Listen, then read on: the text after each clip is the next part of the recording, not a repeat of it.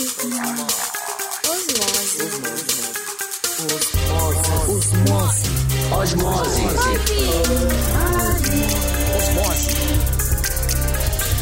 Osmose. Osmose. Boa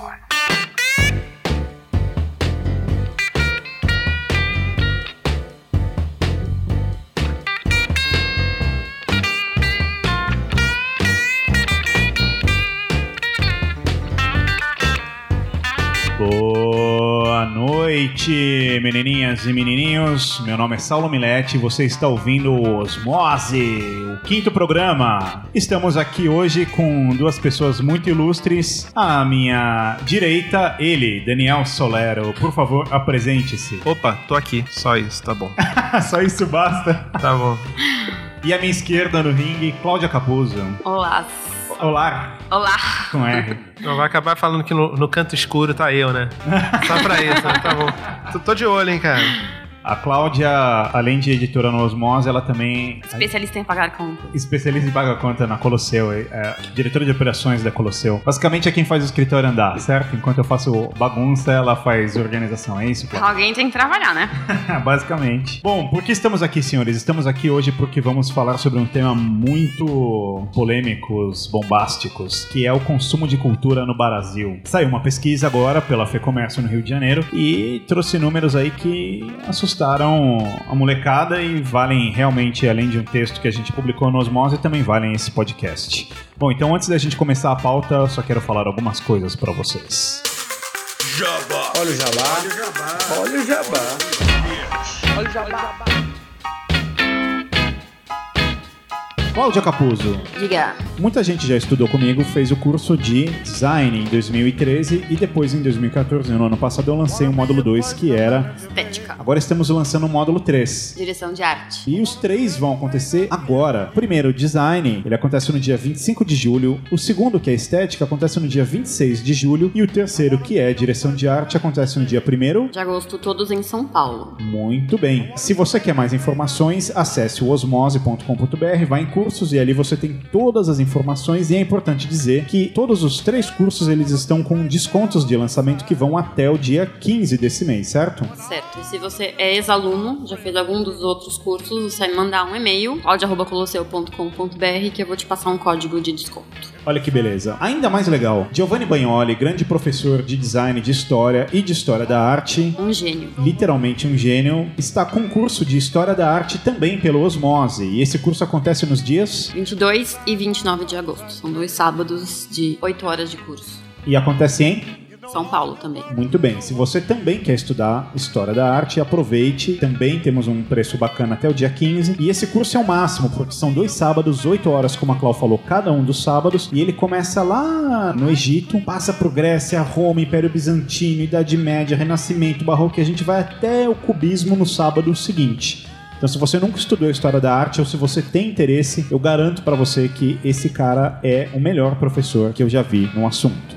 E se você não é de São Paulo e tem interesse em algum dos cursos, você também manda um e-mail pra gente, porque a gente tá com lista pra outras cidades que a gente vai lançar em breve. E de repente, se a sua cidade não estiver e tiver uma procura bacana, a gente coloca no roteiro também. Muito bem, então um beijo no seu coração e vamos para o programa.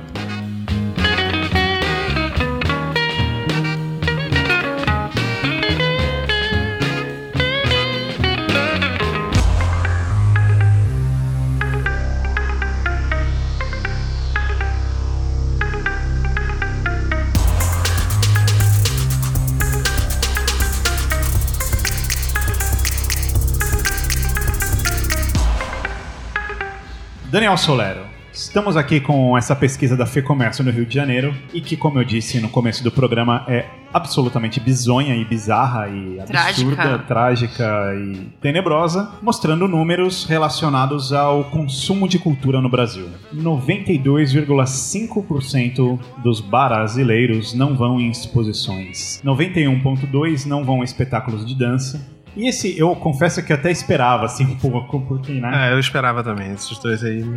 88,6 não frequentam teatro. E aqui eu fiquei assustado. 80,6 não vão em shows. 73,7 não vão no cinema. Esse é chocante, né? E 70% dos brasileiros não leem livros.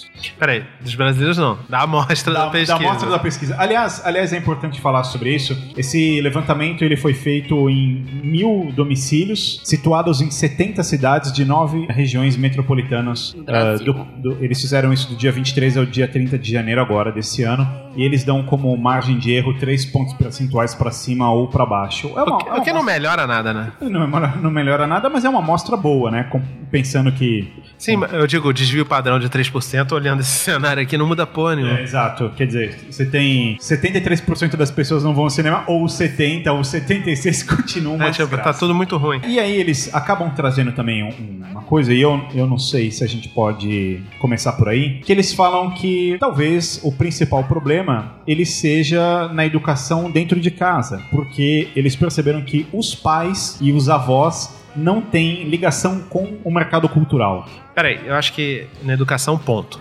Dentro de casa e fora de casa.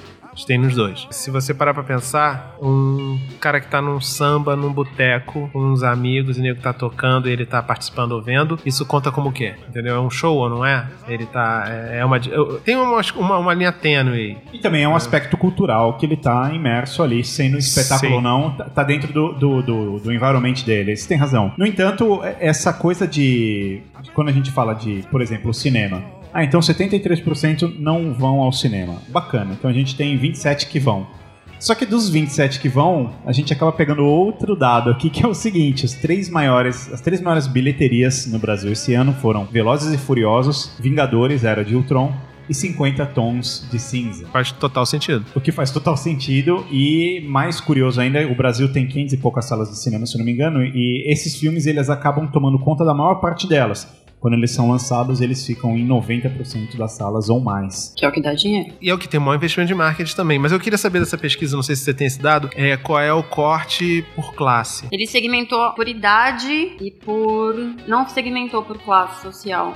Ent- Então- Eu ta- tava discutindo isso com o Saulo, porque eu falei, a gente tá acostumado, quando a gente vê essas pesquisas, do Brasil num todo, a gente tá acostumado com a nossa realidade de São Paulo, Zona Sul, Itaim, Moema, Pois e é, é. um outro mercado, é um outro, é uma outra população que consome cinema, que consome show, que vai em, paga ingressos caríssimos. Que e isso é não é a o- realidade do Brasil. Que é- já é classe A, pelo É. menos, ou classe B, pelo menos. Enfim, já é uma outra galera, sacou? Então, eu, é, que já tem mais acesso, talvez, em casa, e que, sei lá, eu acho que já tem um pouco de ma- mais de acesso. Então, se eu olhar esses números, esses números talvez não tenham tanto classe A. É, eles acabam B, falando o seguinte: é, segundo eles, eles dizem que eles encaram uma espécie de inércia em relação à cultura que ela entra na justamente naquele fato que eu, que eu disse. Os pais não têm o hábito de frequentar ambientes culturais, como museus, cinemas e teatros, e por isso acabam não estimulando seus filhos. E conforme eles dizem ter percebido pela leitura de todas as tabelas, essa análise ela independe do gênero, da faixa etária, da classe social, da renda ou do grau de escolaridade. Ele- Eles acabaram percebendo isso em todas as faixas sociais. Tá, então vamos lá. É, Quanto custa sair hoje, pra você ir no cinema? Essa, essa é a grande... É um passeio caro. né? É um passeio É um caro. passeio caro. Se você for sozinho já é caro, se você for com a família, ferrou. Ferrou. Sim. Estacionamento, Estacionamento, pipoca. pipoca. Não, vamos andando. É. Vamos, ó, sério, sério, vamos fazer um cálculo aqui. Vamos andando, Tá. Vamos ter uma carteirinha de estudante falsa e mesmo assim sai caro. Estamos falando de um casal com um filho. Ah, se for com filho, um abraço. Tá. Vai ver filme dublado numa sala VIP, porque os caras conseguem botar todos os dublados nas salas mais caras, assim, geralmente. Mas digamos que não seja uma sala VIP, digamos que seja uma sala normal. É o caro. casal vai pagar 30 reais ou 40 Não, cada um. Vamos pro interior, Tá sair de São Paulo. São Paulo eu acho que é é mais fora da curva. Então Ah. vamos pensar no interior que o cinema deve ser um pouco mais barato, a pipoca deve ser um pouco mais barata. Se forem 20 reais, o casal tá pagando 40, mas o filho pagando meia são 50. É. Então, cinquentinha. E a gente sabe que a pipoca é um pouco mais caro porque é ali que o cinema ganha. Então, Sim. se a gente colocar que a pipoca pra família é Então, 20, é. mais as bebidas 30, e eu acho que eu tô jogando baixo, é um programa de 80 reais. No salário mínimo. E se você fizer quatro vezes no mês, dá 320. Não, não nem pensa quatro É, vezes é. mesmo. Tô pensando uma Ah, é. vez. Uma vez com o salário mínimo que a gente tem, são, são já 10% fica do salário mínimo. já fica bem complicado, entendeu? Então o cara vai, ou ele vai no cinema ou ele vai fazer outra coisa. Mas aí você vai, para e pensa, bom, beleza, cinema a gente já meio que exclui e tal. Sim. Mas rola música no Sesc direto aqui. Tô falando de São Sim, Paulo sim. agora. E tem, cara, Muita tava, coisa, eu tava tem vendo, Charles tem umas Bradley coisas. Não, então, isso que eu tava falando. Teve. Erika Badu, teve uma opção É. de coisa incrível. Aliás, eu queria publicamente falar que eu te odeio. Lembrando Charles Bradley, Ah. queria dizer que eu te odeio Cara, publicamente. foi incrível. Era um- uma sala desse tamanho aqui e o cara tocando ali. e- E ele viu e fotografou com o cara e Não. foi isso. Com o Charles Foto, Bradley. É. foto Ah. de BFF, assim, Laser. abraçado. Exatamente isso. Não, cara, essa, essa viagem foi incrível. Mas depois isso é outro, outro assunto, outro assunto. Eu entro no Facebook e dou de cara com você abraçado, Abraçado assim, com o como negão. se fosse meu amigo na balada. É. assim. Não, e, e foi bem nessa pegada, assim. Mas aí, cara, é... ele sempre lota e tal. E você tem um preço bom se você faz parte da, do, do Não, Sesc. mesmo que você não faça, os ingressos são bem acessíveis. São bem acessíveis, são 7 reais, 10 reais, sei lá. O que é legal, então, e, e- e enche, sabe? Mas o, o que me preocupa nesse cenário é que você vê, beleza, tá barato, vai uma galera, tudo bem. Talvez não pague o show, porque você trazer uma Erika Badu, cara, não é barato. Não, Ponto. não vai ser. Sacou? Não vai ser barato nunca, porque só dela trazer uma porra de música e tal, blá, blá. Provavelmente nem se paga, né? Não, não se paga, mas eu acho que, acho que até o papel do Sesc é não se pagar. Ah. Eu acho que é trazer, é Promover dar acesso, cultura, né? é dar acesso à cultura. Mas aí quando você pensa, sei lá, Kubrick, Bowie, o Homework e o Castelo Ratimbu, todos eles tiveram fila. Sim. Todos os dias. Filas Todos os dias. Então, e eram pagos, se eu não me engano. Todos eram pagos. né? Sim, Sim. sim. Todos. Como é que esse, tipo, Kubrick, cara, na boa. Kubrick ter fila todos os dias é surpreendente. Mas eu me lembro, eu fui na exposição do Kubrick, eu gosto muito do Kubrick. Eu me lembro de uma cena que me chamou a atenção nessa exposição. Eu estava na sala, na galeria, onde era sobre o Barry Lyndon. Então, o que que havia lá? Havia uma câmera montada com uma lente mostrando qual que era o tipo de lente que ele preparou para fazer aquele filme, que era um filme sem iluminação, né, luz só natural. É, você tinha alguns manequins, acho que seis ou sete manequins do filme e outros acessórios. E eu me lembro que eu vi um grupo de mulheres assim entrando, tipo, uma mais jovem, uma mais senhora e tal, e elas olharam assim e falaram: "Aqui é o quê?" Ah, aqui é só roupa. Ah, então tchau. E aí entraram, olharam e saíram. Sei lá, segundos depois eu vi um casal fazer a mesma coisa. Eles entraram, olharam, aqui é o quê? Roupa? Ah, não, foda-se. E foram embora também. E me ocorreu que talvez aquelas pessoas elas estavam ali. Eu acho que assim, ninguém é obrigado a ir conhecer a obra do cara. Mas elas também não estavam muito preocupadas em explorar aquilo. Elas simplesmente estavam passeando ali, olhando. Ah, Fizeram um check-in de exposição. Ah, gente, é quem vai no Louvre e vai ver, só quero ver Mona Lisa e foi. É, foi. Sim, Acabou, sim, sacou? sim. E é normal esse comportamento. Eu acho legal ter esse tipo de comportamento. Mas o, o problema é, sei lá, a gente faz quando a gente vai numa, numa exposição é de coisas que a gente gosta, tipo Kubrick ou, ou do Bowie. A gente vai e fala, cara, a gente é nerd dessa parada. Então a gente vai olhar e vai falar, caceta, essa foi a guitarra. Puta, essa era a roupa. Ah, aqui, sabe, você começa a ver as coisas, você lembra, trecho do filme, você vai olhar, tudo você, vai, você lembra das coisas. Mas será que essas exposições, elas não são simplesmente, boa parte delas não são ah, simplesmente uma vertente hipster? Porque tá bombando, porque todo mundo tá dando check-in. Então, é, você comentou que esse é o comportamento normal das pessoas, mas eu acho que é meio contraditório, porque no sentido de que as pessoas falam, ah, as pessoas estão tendo mais acesso à arte, mas a sensação que eu tenho é que elas vão nessas exposições e elas não estão ali. É, eu tentei duas vezes é, ver a exposição do Ron Milek na Pinacoteca e eu desisti, porque as filas eram de quatro horas. Então eu penso assim, pra você se prestar, ficar quatro horas numa fila, você tem que gostar muito. E aí elas entram, elas olham 30 segundos uma obra, tiram uma selfie e elas saem andando. E assim, eu não estive presente porque eu não consegui entrar e eu vi um vídeo agora há pouco antes de gravar. E aí eu fiquei mais puta ainda, porque eu falei, caralho, eu queria tanto ver esse artista, eu não consegui. Então assim, as pessoas estão tendo... vídeo? Era um vídeo sobre selfie, selfie em exposições de arte E aparecia essa exposição. aparecia essa exposição e você via as pessoas com iPad, enfim, fazendo pose na frente, elas não estão nem olhando a obra, elas nem. Eu escutei gente falar assim, ah, mas só tinham sete esculturas. Vai se fuder, sabe? Se tivesse uma. É, é, eu tava Mas, comentando Peraí, com mas, Assim, mas esse comportamento arte? existe em, Não, em em qualquer, qualquer coisa. país, Esse- não, sim, em qualquer mas- coisa. A gente vê em show, as É. pessoas estão vendo o show Sim. pela, a- pela, tela do pela celular tela. e tal. Então, eu acho que tem uma parte comportamental que, beleza, a gente não vai ter como resolver, mas eu acho que tem uma coisa de ter ir lá pra dizer que foi Claro. mais do que pra check-in. entender o negócio. É um check-in. É um check-in. É, não, mas é um assim, badge. não, é, não é discutir o comportamento, senão a gente vai até é, entrar por outra vertente. Mas assim, o que me frustra é pessoas falarem, ah, estamos tendo mais exposições, as pessoas estão se interessando mais, quando na verdade não.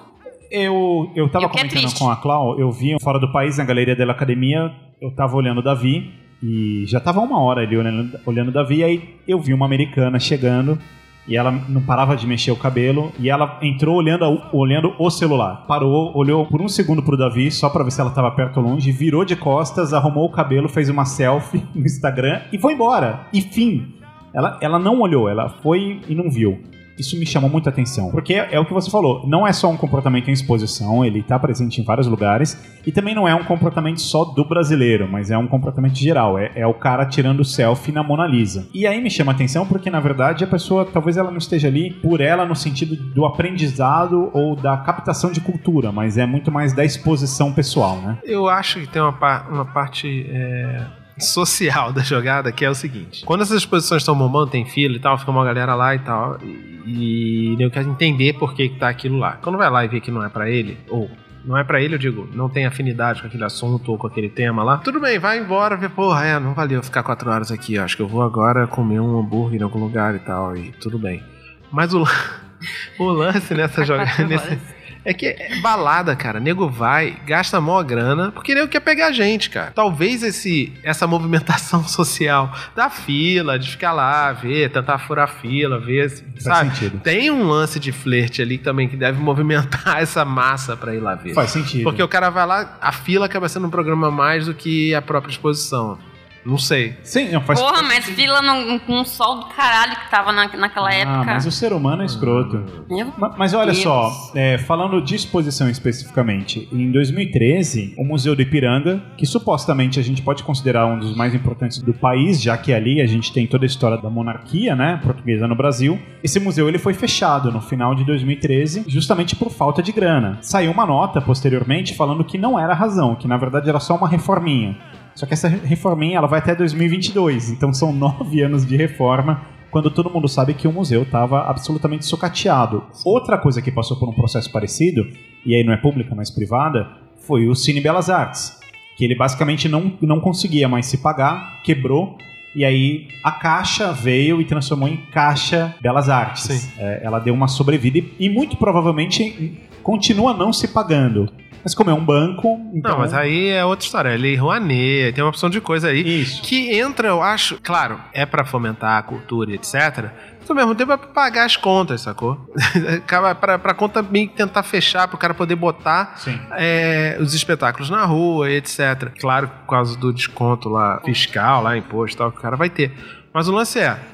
Se não tivesse a Lei Rouanet, esses espetáculos não iam se pagar, cara. E talvez eles não existissem. Porque se parar pra pensar, ao contrário da música e parte do cinema, todas as artes que a gente tá falando aqui, dança, pintura, escultura, qualquer coisa dessa, eles vivem como os músicos viviam antes de ter essa parte de, de reprodução gigante. Assim, pensa 100 anos atrás em que o cara precisava tocar pra ganhar dinheiro. E o artista hoje, ele tem que vender a obra dele pra poder fazer, e ele só faz uma obra.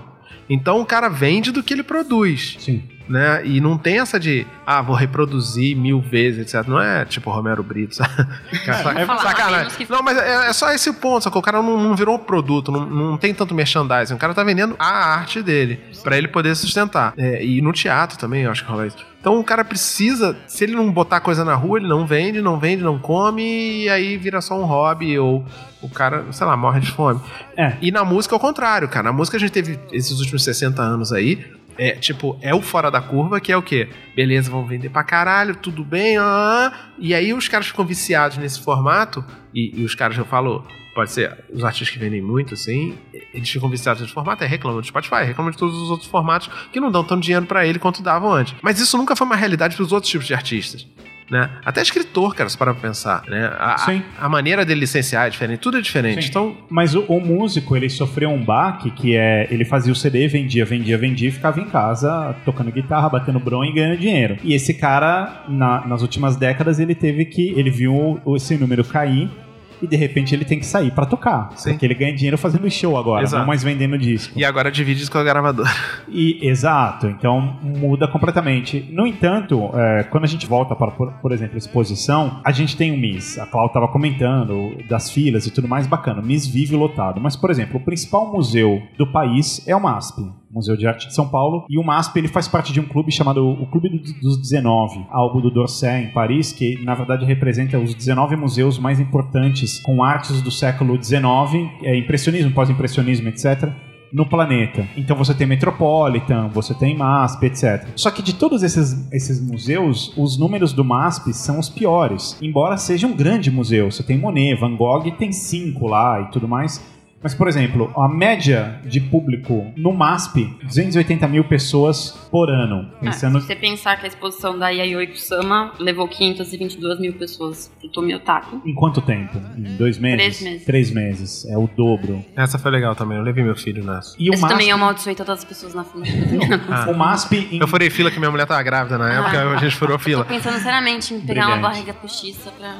O MASP, em 280 eh, mil pessoas, eh, ele bate esse número em um ano. Quer dizer, são 12 meses contra 3, que faz o dobro. E o MASP é um, é um grande museu. Ele tem 8 mil peças. Tudo bem que a gente não pode comparar ele, o Louvre, por exemplo. O MASP ele é da década de 40, foi, foi- acho que 47, alguma coisa assim. O Louvre ele tem 220, 230 anos de fundação e ele tem 380 mil peças. O MASP tem 8. Só de Egito eles têm 50 mil peças. É, é uma, mas eles têm uma média de quase 10 milhões de pessoas por ano. Ou o Metropolitan, que é o segundo museu mais visitado, ele tem uma média de 6 milhões de pessoas por ano. É um número muito, muito maior. Mas. No entanto, o Metropolitan é um museu caro, o Louvre é um museu caro e o MASP é um museu barato e que inclusive tem dia que você pode ir de graça e ele vive fazendo é, é, promoção e etc. Quer dizer, eles têm uma preocupação em tentar fazer isso, isso fomentar de, de uma forma mais atuante. A minha impressão é que o MASP sofre um problema que a USESP também sofre, que é uma visão meio que de Elitista? Exato, elitista. Porque a USESP, ela veio fazendo campanhas no ano passado no sentido de falar: ei pessoal, nós não somos elitistas. Nós somos baratos e qualquer pessoa pode vir aqui assistir, assistir É, um eu, assisti concerto. um, eu assisti um concerto do João Carlos Martins por 40 reais. Preços- Peraí, mas peraí, vamos de novo, 40 reais. E eles têm preços mais É mais baratos. barato, é mais assim. barato que isso, eu acho. Mas 40 reais ainda é grana, entendeu? Ainda é esse grana, esse que é o ainda é ponto. É pro, principalmente pro cara que não teve essa educação e alguém pra mostrar esse lance de música clássica é foda, sabe? Sim. Eu lembro.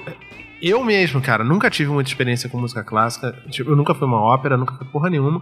Meus pais ouviam em casa, meu avô adorava e tal, mas eu nunca tinha tido a experiência de ouvir assim ao vivo. Tinha, mas moleque, sei lá, meu pai me levou no, sei lá, Quinta da Boa Vista, sei lá, 1980. Eu sou velho.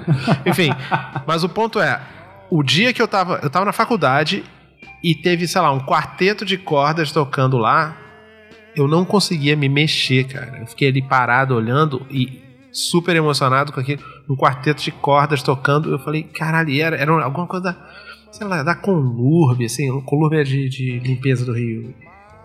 E eu, cara, e eu vendo aquilo, eu falei, caralho, isso aqui é muito sério, cara. Como é que. Claro que música também é uma coisa que me pega e tal, mas o ponto é. Era música clássica, não era algo que eu costumava ouvir e tal. Não quero estar tocando que nem a gente baixa aí, vê no Spotify, os, os, os caras tocando, sei lá, Metallica, tocando The Mars Volta em quarteto de cordas. É outra história, Pink Floyd, sei lá. É outra história. O cara tá tocando música clássica, de verdade e tal. Aí você fala, cara, puta, é isso. Isso é muito foda. Falei, é incrível. Foi a mesma sensação que eu tive com um dia que eu fui ver, sei lá, um espetáculo da Deborah Coker e tal. E eu tô vendo e tal, e eu tô gostando e tal. E tem uma hora que eu não tava vendo mais nada. Eu tava vendo borrões, assim. E aquilo fazia um sentido pra mim. Eu falei, pô, agora eu entendi outra maneira de ver. Né? E, e eu acho que falta. Você precisa ter acesso a isso pra você ter esse tipo de impacto. Eu tava. É, eu fui pra Nova York, eu tava no. Acho que no Metropolitan e tal. E tava dando uma volta e tal. Tendo mais ou menos quase o comportamento lá da, da moça lá que foi tirar foto. Eu tava com o celular, tava sozinho, chovendo e tal, aquela história. Eu falei, ah, vou ver. Fui vendo algumas peças que me chamavam mais atenção, outras não. Cara, de repente eu viro uma esquina assim de cara com um Pollock, assim, gigante. Eu falei, É foda. falei, cara, eu sentei no banquinho, fiquei na boa. É, Eu aí. fiquei, eu fiquei meia hora, 40 minutos olhando pro Pollock, cara. E, e na boa. Não deu tempo de ver tudo, né? Não, você vê, você vê tudo, mas é, mu- É muito uma- intenso, é, é muito né? diferente, assim. É, foi uma experiência muito diferente. Um, primeiro, eu não conhecia a obra do Pollock, assim. Eu sabia, ah, vi o filme e tal, mas sabe aquela história? Você não, eu não tinha essa cultura, não tinha esse conhecimento e, e nem essa admiração.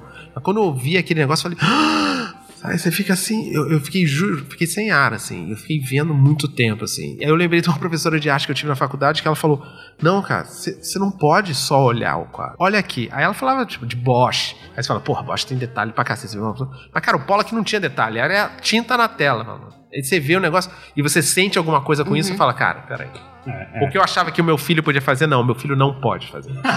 não, literalmente não. É outra história. Sim. E eu acho que precisa ter esse, esse contato pra ter esse impacto. Claro que não é todo mundo que vai ter o impacto com o Pollock. Vai ter a pessoa que vai olhar, vai ver e vai falar: porra, meu filho faz igual, ou alguma coisa assim. Porque arte é muito pessoal, né? Então o cara vai, vai ter alguma coisa que vai gostar, não vai. Eu gosto de pagode, outro gosta de música clássica, eu gosto de filme indie, e outro gosta de blockbuster e tal. Então tem alguma coisa que vai falar contigo. Eu não consigo ver filme com a minha mulher porque ela não gosta de filme indie. Eu adoro os filmes Uhum. indies. Então, Ah, Não, eu ia perguntar, porque você tava comentando isso, eu tava comentando com os meninos hoje aqui no escritório. Quando eu tava na escola, eu não. Eu imagino que a maior parte da escola, das escolas também não faça isso. A gente, a gente tinha aula de artes, mas era educação artística. Então você tinha as técnicas e os materiais, mas você não tinha uma aula sobre quem eram os pintores, e enfim, eu fui ter isso na faculdade porque eu estudei publicidade.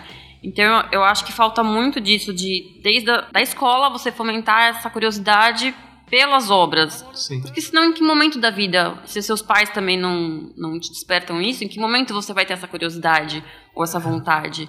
É bem complicado se isso não entrar na grade curricular. Tem uma coisa que a gente não falou aqui no começo. A gente não vai resolver nada, a gente só tá conversando Essa é a aqui. ideia. Inclusive. É, senão a gente já tava rico fazendo consultoria pro governo. Mas, mas continua, desculpa. É que eu lembrei disso que eu falei que a gente não vai resolver nada. A gente tá Não, ótimo. nada. Não, é, é- o, que eu, o que eu vou comentar é o seguinte: é que essa coisa de educação e vindo de casa e tudo mais, tem outras coisas que acabam pegando de frente, que são fatores. E aí, de novo, eu não vou entrar nessa peleja, porque daí a gente vai se afundar aqui. Mas também tem coisas como religião, que são formadores de opinião ou decisores nesse tipo de coisa. Por exemplo, Impeditivos de você ver um. é, ou, ou se a Um gente artista. pega livro, por exemplo, os livros mais vendidos até agora em 2015, o primeiro é um livro do Edir Macedo, o segundo é um livro Jardim Secreto, que é de colorir, e Sim. o terceiro é um livro chamado Filha do Padre Marcelo Rossi. E aí você fala, não, mas peraí, mas isso daqui talvez seja uma coisa específica. E a gente vai para os CDs mais vendidos do ano. O primeiro, Gustavo Lima, o segundo e o terceiro, Padre Marcelo Rossi. Então também existe isso. Na lista de livros, A fé move montanhas de dinheiro, Bruno. na lista de livros, o primeiro, digamos, entre aspas, relevante, um clássico, digamos, mundial, ele estava em sétimo lugar, né? Oitavo, Oit- Pequeno Príncipe. Pequeno Príncipe em oitavo lugar. E era o primeiro ali que você vê como um clássico surgindo nessa lista. Também tem esse fator, né? Que é o fator de. Porque assim, quando a gente fala, a gente estava falando dos números. Então, por exemplo, ah, 80% das pessoas não frequentam shows. Tá bom, 20 frequentam, muito bem. Só que 20%, provavelmente desses 20%, 19,3 deles vão no show do Gustavo Lima ou do MC Piriri. E aí eu nem quero entrar na, na coisa de se é bom ou não. Mas é que a gente, a gente cai num elitismo, entre aspas, de novo, muito maior, que é, se a gente está comparando o ZESP, desses 20%, qual a porcentagem que vai ao não ZESP? 0.1, 0.5? Sim. Muito provável. Mas não, provável não. Eu acho bem certo dizer isso, assim. Porque, cara, na boa, a gente não tem essa cultura de falar, gente, olha só, existe isso aqui, existe isso aqui. A gente é movido ao jabá, cara. Música, por exemplo, é movido ao jabá até hoje. É menos do que era nos anos 80? Provavelmente. Não sei como funciona esse, esse negócio, mas não sei. Quantas rádios de música clássica tem? Tem mais rádio de, rádio de trânsito do que de música clássica em São Paulo, eu acho. Sacou? E mais rádio de pagode do que de qualquer coisa. E eu não tô fazendo. Os caras estão ouvindo música que, cara, mexe com eles. Tanto faz, Brian. O lance é, eles não têm acesso a qualquer coisa de arte. E aí a gente vai falar: ah, não, um dos livros que os caras leram foi, sei lá, 50 tons. Cara, mas tão lendo, cara. É uma trilogia, sei lá, trilogia, eu acho. Leram três livros, cara. Né? Se leram, leram três livros. e o que é bom, brother. da- é, o muitas que é bom. dessas, dos dados da, da pesquisa não envolve nem às vezes preço, mas é simplesmente as pessoas falam, eu não gosto ou eu não tenho hábito. É isso. É, Não, ela não é nem que ela não pode pagar. Porque eu sempre pensei, ah, ok, o show é impeditivo porque os ingressos são super caros. Ah, eu não gosto. é porque não- eles acabam. Eu não tenho apontando- hábito. É, eles ap- apontam fatores como acho caro, não tem nada que me agrade, prefiro fazer outras coisas, não posso pagar, que aqui é uma coisa que a gente considera como muito importante, não tenho opções na minha cidade, não gosto ou não tenho hábito. E o não tem o hábito, ele sai, ele sai disparado. Mas eu acho que o não tem o hábito, ele tá muito ligado a outras coisas, porque assim, se, se não tem opção na minha cidade, eu não vou ter o hábito. Ou se eu não posso pagar, eu não vou ter o hábito. Então, não vou Sim. ter o hábito é um jeito de, de, de falar todas as outras opções. É, verdade. mas também tem uma coisa. A gente tá pensando com a cabeça de São Paulo, sei lá, grandes capitais. Sim. que tem é, que tem vários teatros, que tem vários cinemas, que tem oportunidade de show, etc. Cara, eu é, volto e meia vou pro interior do Rio Grande do Sul, a minha esposa é de lá. Na cidade dela, acho que tem dois cinemas, se tiver muito. Florianópolis também era uma cidade que tinha pouquíssimo cinema. Tinha um cinema no shopping, não, sei- não lembro ao certo, mas tem pouco cinema pro tamanho da cidade. E, cara, você acha que o cara que é o dono do cinema vai botar o que pra rolar lá? Claro que Claro, um Vai botar é, Kumiko and the Treasure Hunter? Vai botar isso? Não vai botar, maluco. Vai botar é Velozes e Furiosos, é o que dá dinheiro, cara. Sacou? Uma vez eu liguei, uma vez a gente queria ir no cinema, né? aí lá, lá na, na cidade dela. Não vou falar a cidade porque senão vai dar merda. Eu vou lá esse final de semana e o nego vai matar lá. O lance é, a gente chegou, ligou, ligou pro cinema saber o que, que tá passando, o que, que ia passar e tal. Ah, vai passar tal, tá passando qual filme? aí? Mas que filme é esse? Ah, não é com ninguém famoso, não. Essa foi a resposta que a gente ouviu. Pô, cara, é a melhor resposta, sacou? É. E é isso, tava passando um Born da vida. Talvez não era famoso pra ela, sacou? O que, eu, o que eu tava pensando aqui é a história da grana, sabe? Porque eu tava revisitando um pensamento aqui da- do meu cartão de crédito, pensando quanto eu gasto de cultura por mês. Então, por exemplo, é, se eu considerar que eu leio uma média, tá? Eu leio um livro a cada dois meses, mais ou menos. Então eu tiro aí que eu pago mais ou menos 60, 80 reais, eu vou colocar que eu gasto 40 reais num livro. Eu tenho Netflix, eu vou arredondar esses números, tá? Então, digamos que eu gaste 20 com Netflix, eu tenho o Radio, vou colocar 20, e eu tenho também o Spotify, mais 20. Então, aqui só pra, só pra começar a brincadeira. Eu não sei se eu posso considerar TV a cabo, tipo um HBO, alguma coisa como. Eu não tenho, mas agora que tá, no, tá passando Game of Thrones, os quatro primeiros eu vi na Paulo Coelho Store. Tô Sim. cogitando agora colocar em casa. Eu não vou colocar na conta. E vou no cinema uma vez por mês, e aí eu considero entrada, estacionamento, etc. Eu vou também arredondar isso daqui pra 80 reais. Internet você inclui, inclui também? Uma coisa que. Eu acho importante, né? Então, internet eu vou colocar, são mais 180 reais por mês. E eu só tô colocando em casa, eu não vou colocar no escritório. Então, aqui nessa brincadeira, a gente já tem 100, 180, 360 reais por mês. Num mês sem show.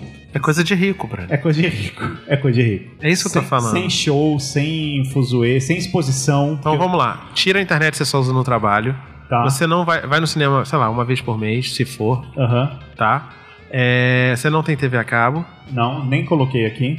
Tá? É... Nesse cenário tá 180. Não, 180. Aí você vai. Sem falar em exposição, que é algo que eu vou bastante. Não, não, você vai em show no, no, no, no Sesc, Tá. 20 pila. Você pode ir mais vezes. Você gastou, sei lá, 200 reais. Sim. Se você for sair pra um, sei lá, baile funk, alguma coisa dessa, num lugar mais popular, que também é cultura, você vai gastar muito menos que isso. É bem provável. É muito menos que isso. Bebendo e, e tudo. Você vai gastar muito menos do que uma saída num desses lugares que, você- que a gente costuma ir. Então, o lance é, a cultura que tem na periferia, que também é cultura, e a gente tem que reforçar isso, que tá mostrando alguma coisa que comove aquela comunidade, cara, ela é importante também e ela tem seu papel. O lance é, todo mundo que tá na periferia tem que ir pro centro pra fazer isso, ainda tem o transporte. Então, você começa a ver tem vários custos conexos aí, marginais, sei lá como é que se fala esse negócio. não- Comunicação é foda, né? A gente não sabe nada dos, dos, dos termos certos, mas, enfim, tem vários custos que são associados a- a- ao consumo de cultura que a gente não conta. Você começou a contar aí, eu falei, pô, pô, internet.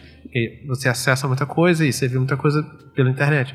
Então, tem essas coisas e isso faz parte da conta e pra quem tá com dinheiro contado, E- faz a diferença. Tem algo que me pegou muito pensando nessa pauta, e assim, é até difícil discutir isso, porque a gente vai entrar no aspecto político, etc. Mas o papo é o seguinte: anos atrás o governo veio com aquele cartão cultura, que era um cartão que você mensalmente tinha um valor que você podia gastar em cinema, em exposição e etc. E um bafafá que deu na época que isso foi lançado foi sobre a. Porque você poderia, por exemplo, comprar um DVD, você poderia comprar um CD, mas ficou a questão de. E jogo de videogame? Porque eu quero comprar um jogo de videogame, porque jogo de videogame também é cultura. E aí ficou uma briga imensa, muita gente questionando e pedindo isso. E ok, acho que até aqui a gente concorda que videogame é cultura. Bom, pra mim é. Pra mim também. Eu fico pensando nesse fator, porque. E a discrepância, porque é, é, é muito difícil você comparar as coisas. E se esse projeto foi feito com o intuito de facilitar o acesso à cultura das pessoas, quer dizer, pô, é caro ir numa exposição, você ganha um salário mínimo, é caro ir num cinema, então tá bom, então toma um cartão cultura porque você vai ter mensalmente um dinheiro para você poder fazer isso. Não, eu vou e compro Assassin's Creed. E aí? Não é, não é difícil também para, para as instituições brigar com esse tipo de coisa? É, pra cacete. Sim. Agora vamos pensar do lado gratuito. Quando tem virada cultural aqui. Cara, acho que tudo lota. Tudo lota, tudo. Tudo lota. Tudo. Nem precisa ter, nem precisa ter racionais, sacou? Não, tudo lota. E as pessoas estão felizes ali. O artista está feliz, está mostrando sua arte. O pessoal tá feliz porque tá vendo um negócio de graça e que não teria acesso.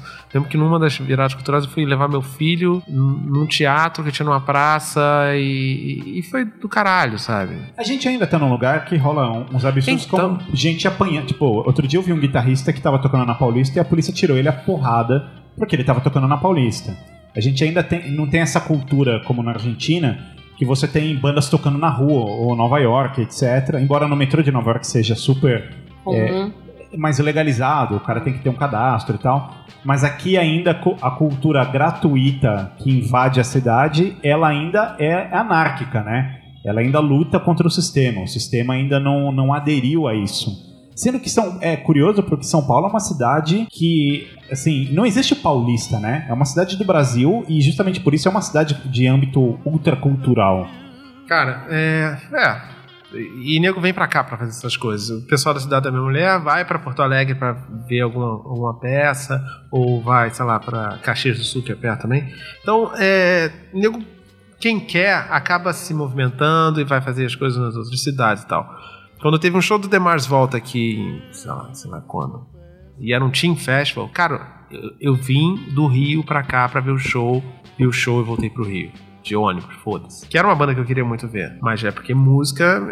se fosse um filme, eu provavelmente não iria. Mas é, eu tava no, no South by agora. Aí tinha uma porção de filme independente e tinha uma porção de filme que eu sabia que ia lançar no cinema.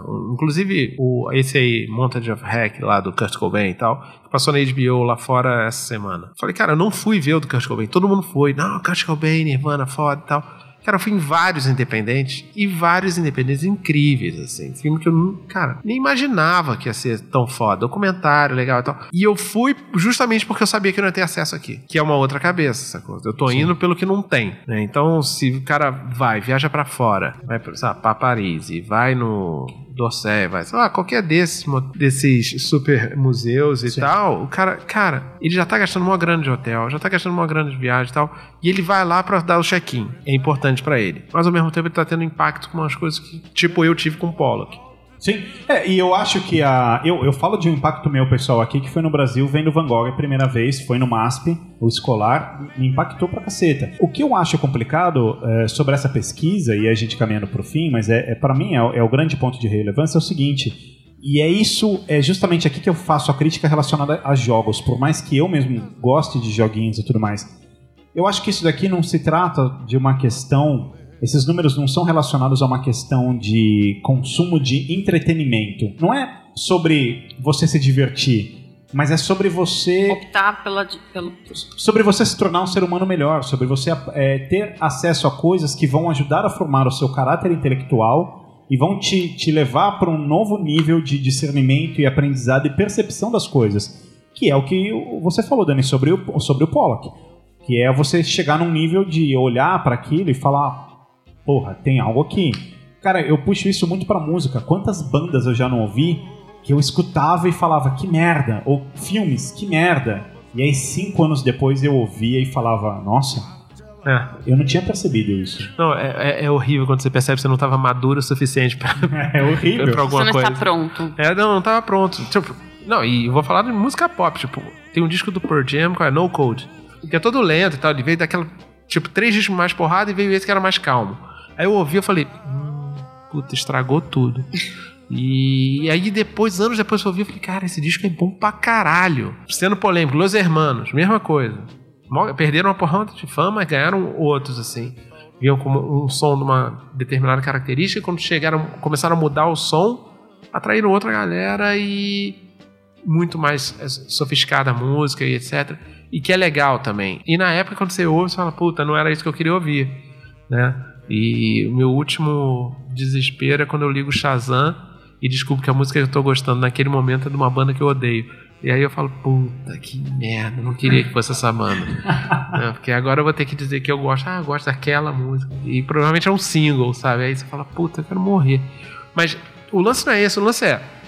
A gente muda. Só que pra gente mudar, a gente tem que ter acesso a alguma coisa. Cara, e é bonito mudar. É. Eu acho bonito. Agora, tem uma mentalidade, e que não é no Brasil, é no mundo, de que artista é vagabundo. Então, quando você vê um cara que faz uma escultura ou uma pintura tipo a do Pollock, que você acha que o teu filho pode fazer, ou você tem essa percepção, ou não te comoveu e, e você tem essa percepção, cara, você fala, ah, muito fácil ser artista. Assim, até eu. Quantas vezes você já não ouviu isso numa, Opa, expo- numa opa. exposição? É, Quantas? É, é. Milhões. É, é a, a frase de, de arte moderna que define que eu, que eu mais gosto é exatamente isso, que fala. Ah, isso eu faria. Pois é, mas você não fez. É. Porque é muito fácil você ver uma é- instalação, alguma Sim. coisa incrível, que você fala, ah, com bolinha de gude. Ah, isso eu também faria. Pois é, mas você não fez, você não teve esse olhar diferente sobre um objeto, enfim, pra... É, e as pessoas uma- elas têm duas coisas, duas visões errôneas sobre isso, que é a primeira, elas se prendem muito na técnica. né? Então, porque o cara costuma ver uma pintura de um Caravaggio, então ele acha que a arte só é arte se for no nível Realista. realista como um Caravaggio. E não é por aí. E dois, é associar a arte à beleza. Que tem que ser bonito. E não, não tem que ser bonito. O papel da arte não é ser bonito. O papel da arte te é te emocionar, é transmitir um sentimento. Seja bonito ou não, ele tem que transmitir um, um sentimento. É, por exemplo, se olhar o, o, o juízo final do Michelangelo, e a parte de cima é linda, a parte de baixo é o inferno. Não tem nada. Ou Bosch, você citou Bosch, Bosch é isso. Ou William Blake. Não é bonito, entende? Não, acho que não precisa nem ir tão longe. Tem um super realista, esse cara super realista faz com bique, aquele cara faz com bique. É incrível o que aquele cara faz. Você acha que é uma foto. O que, que esse cara tá fazendo da vida, mano? Sério. Ele vende as obras dele e tal. Tá milionário? Não tá? É. Não, não, provavelmente não. Sacou? E, e- ok, brother. Isso é arte também. E o cara tá fazendo com a caneta Bic. Aí você fala, porra, ele tá fazendo isso com a caneta Bic. Imagina se tivesse. na- Não, é opção estética do cara, sacou? Dele fazer com isso. Sim. Eu, E- quero, eu, quero, eu quero te perguntar uma coisa pra gente finalizar o programa, que é a seguinte. É, a Clau comentou comigo que a mãe dela não tinha o costume de levá-la em exposição, embora você frequente muito. Frequento muito, mas é porque depois eu de- desenvolvi esse, esse gosto e a minha paixão por arte. Mas a minha grande preocupação é essa questão do hábito, porque as pessoas falam, não tenho hábito, meus pais não me levavam, então como mudar o hábito desde a infância para que as pessoas apreciem arte, música, cultura, enfim. É justamente isso que eu quero te perguntar, porque aqui na mesa você é papai. Sou pai. É, e qual que é a sua relação de arte com seu filho? Não vou, vou perguntar pra sua filha, porque sua filha é um bebê, mas com seu filho. Cara, filho é foda, porque você aprende mais do que você ensina. Você acha que você tá ensinando, você tá aprendendo mais. Mas é. O lance é que ele já é muito ligado à arte, sacou? Ele naturalmente, assim. Então teve uma época que ele tava usando iPad pra caralho, só queria jogar, jogar, jogar. Aí ele fez alguma cagada, alguma besteira, a gente falou, cara, vai ficar sem iPad aí. Ele, mas o que que eu vou fazer? Eu falei, ah, sei lá, cara, desenha aí, você gosta tanto de desenhar e tal, não sei o que lá. Aí ficou uma semana sem o iPad e tal. É, e aí ele veio falar, era férias e tal, ele veio falar, pô, pai, obrigado pelo castigo. Eu falei, mas por quê? Não, porque eu vou ter que desenhar e eu adoro desenhar. Aí eu falei, filha da. é. Então, ele, ele, ele é um bandido também. Mas ao mesmo tempo, cara, é, quando ele tá no carro comigo, ele tá ouvindo música e tal, então eu já tô ouvindo música. Aí ele fala: Isso é Jay-Z, né, pai? Isso é ACDC, isso é Benegão. Eu Ele falo, tem quantos anos? sete. Ah, Eu falo, nossa. puta, eu tô fazendo alguma coisa certa, sacou? Porque meu filho tá identificando as bandas, que eu- as paradas que eu gosto, assim. Muito bom. Então, música pra ele é legal e tal. Ele gosta de filme, ele curte no cinema. A escola dele tem algum tipo de incentivo para artes ou Cara, ele música? mudou de ou- escola agora, sacou? Então, Uhum. é, va- varia isso. Uhum. Mas ele tem essa parada. Ah, então, Já é nada. é, você pega o, o iPad lá, que era o, sei lá, a primeira geração, lá, Uhum. não sei nem o que, que roda naquele negócio. Mas ele vai e ele pega um aplicativo tipo Paper, daqueles, aqueles de fazer. Ele vai e faz o desenho dele direitinho, com os detalhes dele e tal. Geralmente de heróis, Homem de Ferro, Homem- Homem-Aranha e tal. Mas ele faz os detalhes, procura fazer os detalhes e tal. Então ele já tem uma inclinação, assim, pra, pra arte, assim. E ele gosta. Então, ele eu acho que é um, um pouco fora. Talvez seja um pouco espelho até meu e tal. Meu pai tem uma escola de música há 20 anos no Rio. Minha tia mora na, na, na Europa também e, e ela tem disco lançado, música lá. Então tem essa, essa, essa- essas coisas que estão na família, sabe? Então é, eu tive banda, já escrevi, gosto de escrever, gosto de ler. Então tem algumas coisas que ele, olha acontecendo. Em casa tem livro de arte, então eu procuro mostrar pra ele alguma coisa dessa, mas não pra falar, olha, ó, tá vendo o traço dele incrível, porque eu não tenho esse conhecimento pra falar. Uhum. É, é justamente esse negócio. Arte pra mim acaba sendo muito mais na parte de emoção do que de técnica. E música, a mesma coisa. Então quando eu ouço, sei lá, funk como le gusta, eu falo, puta, tecnicamente é perfeito, mas não me emociona em nada. Nada. Em nada. É a minha relação com o Rush, por exemplo. Ou isso, Ou sabe? o Dream Theater. É, então. Eu respeito, eu acho Não. perfeito, tecnicamente é É perfeito, isso. mas não me emociona. Não, não me emociona. Então, o que eu. Quando o nego me pergunta alguma coisa de fã como legusta, eu falo, cara, falta veneno. Tem uma maldade ali que tá faltando. É, é a mesma coisa que eu sinto. Aliás, é horrível ter que ter é, esse tipo de assunto com fãs É. de Rush ou Dream. Não, com porque fã. assim, não, com fã, ponto. Normalmente é, é terrível. Como assim você não gosta do Mark Portnoy? Não, eu, eu, eu adoro, achei ele tecnicamente brilhante, mas não me emociona. Como não te emociona? Não, então. É, esse que é o lance. É, não é pra mim, sacou? Quando eu era mais tinha um moleque que adorava Van Halen. Ele falava, não, Van Halen, Van Halen, Van Halen. Eu ficava ouvindo aquele negócio ali, meu irmão. Não. Não, Isso não é pra mim, sacou? É, é, Sei lá, tem alguma coisa que me, tem que me comover. Mas voltando pro meu filho, ele já tem essa veia. E eu procuro estimular e respeitar o momento dele, sacou? Não vou transformar o moleque, sei lá, Macaulay Culkin, sacou? Boa. Eu acho que a gente falou bastante sobre criar o hábito de ver a arte, ver exposição, é, estimular, levar amigos.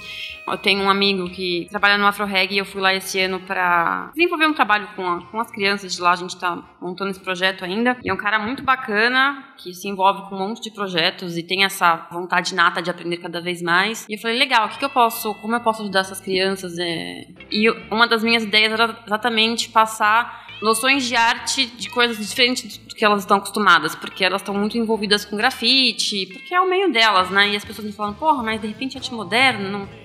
Exatamente, mas se ninguém falar de arte moderna arte contemporânea e não, não fomentar essa curiosidade nelas, isso não vai, não vai ter esse estímulo. Então, É, mas repente- referência, né? é, eu acho que é referência. Então é montar uma oficina, sabe? Vamos pegar material, vamos montar uma coisa diferente que elas não tenham contato no dia a dia. Então eu acho que é, não é nem a questão de discutir o gosto pessoal de cada um, mas é, é criar o hábito de, de participar. E principalmente quando você estiver numa exposição, esteja lá. Veja, veja a arte.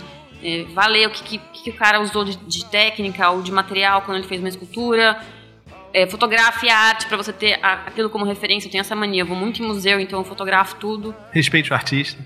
Respeite, assim, não entra na porra da frente de um, de um quadro pra tirar uma foto sua. Foto sua você tira em casa, entendeu?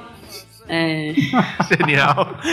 mas é verdade. Muito bom. E é isso, para Cara, de tirar selfie. Eu lembrei de uma coisa só. Eu falei que ia encerrar e eu me meti aqui, lembrei. Eu só. Puta, desculpa. o lance é o seguinte: é, cara, a gente não falou de fotografia. E fotografia, todo mundo tem uma máquina fotográfica hoje no bolso. Tem. Boa. E a gente. qualquer um pode ser um artista. Aí eu queria saber. Só deixar uma provocação. Provocação é ótimo, né? Eu queria deixar uma provocação que aqui é a seguinte: é, Como que a gente descobriria uma Vivian Maia hoje em dia? Em tempo de Instagram e etc. Boa pergunta. Não tem, É, cara. Porque é o quê? Ah, um perfil privado no Instagram que deu um Uhum. bug e o cara descobriu. Ah, era um mendigo que não tinha amigos e tirava as fotos incríveis. Como que a gente descobriria uma porra dessa, cara? Tipo, porque o dela era filme que não tava revelado. O cara Sim. foi tentar ali e se deu bem. Hoje a gente não tem essa possibilidade. E todo mundo tem. Todo mundo tá tirando foto. Então vamos parar de tirar foto. tirar selfie, tirar foto, sei lá, de outra coisa, alguma coisa e. Tá, pode ser do policial batendo em alguém e tal, mas É porque, tenta tirar de outras coisas que não Claro. sejam denúncia. Sim. Tenta. A arte tá aí também, né? é porque a beleza não tá na técnica, né? Mas ela tá no, no ato, na visão, na percepção do mundo, né? Que é você compartilhar com as pessoas do jeito que você enxerga o mundo. Cara, eu não conheço ele pessoalmente, mas eu adoro o Instagram do Cato. Eu também gosto pra É, ele é caralho. muito. Nossa, ele é Eu muito também não conheço. Eu conheço, já, tipo, já esbarrei, porque a gente tem uma Uhum. porrada de amigo comum, mas, cara, eu acho incrível. E, e o que me chama a atenção nas fotografias dele é justamente o olhar. Porque tecnicamente o cara é brilhante, mas o que me chama a atenção é o olhar diferenciado, é o jeito que ele vê o mundo pela lente. E eu acho que é isso. é, é o que me emociona quando eu vejo um bom fotógrafo. É, eu, você olha para aquilo que estava na sua frente o tempo inteiro, que você já foi ali 10 mil vezes, Ah. mas você não viu aquilo daquele jeito. né? Isso. É, é, é uma, é um periscópio para outra dimensão. É isso. Gente, valeu. E Valeu. meninada, semana que vem tem mais. Valeu. Yes, I wanna be right there beside you. When all of your so-called friends are through.